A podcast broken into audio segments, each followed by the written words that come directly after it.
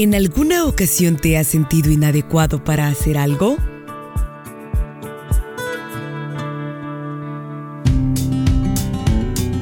En los últimos cuatro programas me he dedicado a leer este libro, Goliath debe caer. Pero dado el contenido tan rico y al interés que ha despertado, voy a continuar leyendo otros párrafos a lo largo de cinco programas más. Con esto le doy la bienvenida a su programa Entre Libros. Me encanta el subtítulo de la parte que hoy leeré. Escuche, somos obra de Dios. Cuando David entró en la batalla contra Goliat, estaba enfrentando al gigante del rechazo. Se ve claro en el texto. David era todavía un adolescente, no estaba en el ejército, solo había ido a llevar provisiones a sus hermanos. Cuando llegó al campamento, oyó hablar de Goliat, oyó las burlas y no le gustó lo que oyó. Preguntó quién era aquel gigante y quién lo iba a derribar. Pero a su hermano no le agradaron sus preguntas. Observa lo que dice el texto.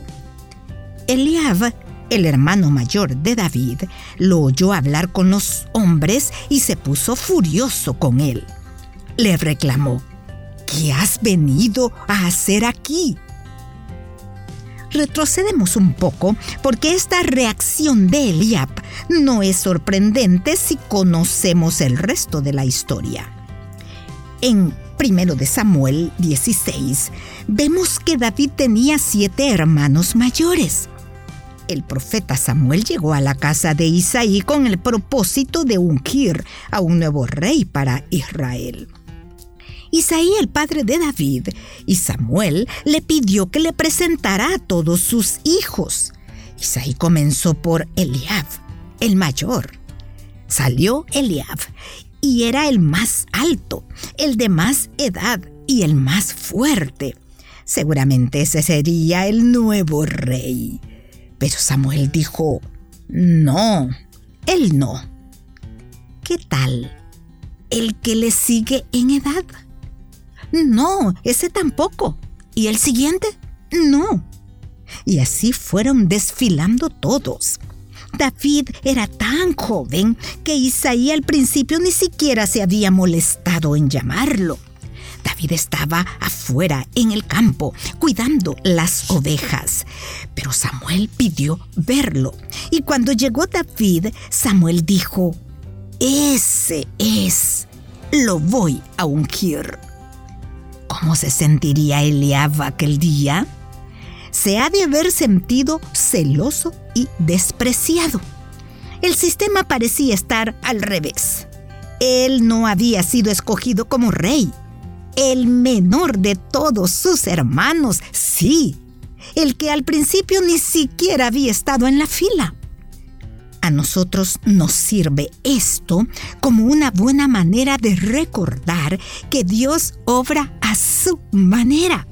Las batallas no se ganan por la fuerza de los hombres, se ganan por obra de Dios. Por eso, en la historia de David y Goliat, hemos descubierto la inmensa revelación que nosotros no somos David. No se trata de que reunamos nuestras ondas y piedras para bajar al valle a matar al gigante del rechazo nosotros mismos. No, Dios va a hacerlo por nosotros. Dios escoge lo débil para confundir a los fuertes, lo sencillo para vencer a los sabios.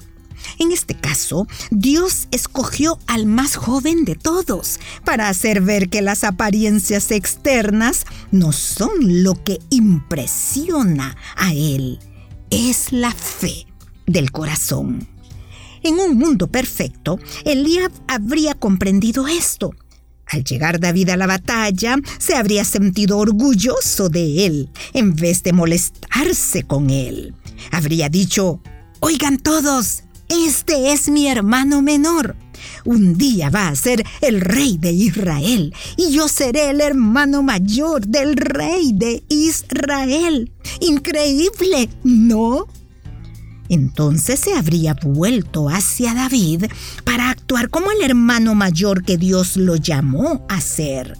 Le habría dicho, hombre, me alegra que estés aquí, David.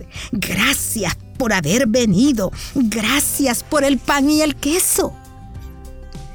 De haber estado inspirado, Eliab se podría haber ofrecido para pelear a fin de proteger a su hermano.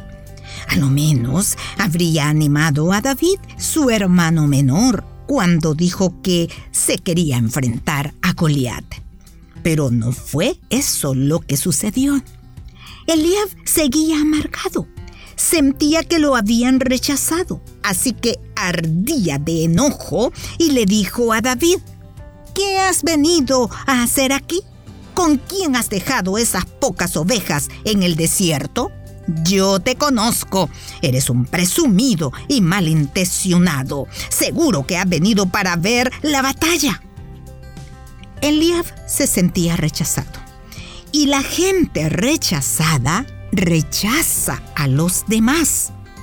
Si te sientes rechazado o si genuinamente has sido rechazado, es probable que estés transmitiendo tu sentimiento de rechazo a quienes te rodean. Me gusta esta frase final con la que he terminado la lectura. Si te sientes rechazado o si genuinamente has sido rechazado, es probable que estés transmitiendo tu sentimiento de rechazo a quienes te rodean. Un llamado de atención que debemos considerar. Por cierto, en el artículo ¿Por qué duele tanto el rechazo? La psicóloga Gabriela Martínez Castro dice, que el rechazo genera sentimientos de depresión, de culpa, porque uno supone que tiene más defectos de los que veía o que el otro detectó.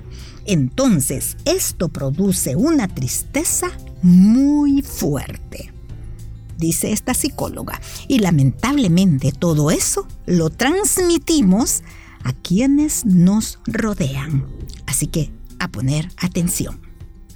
Con muchísimo gusto continuaré leyendo para usted, pero esto será hasta la próxima. Que el Señor le bendiga.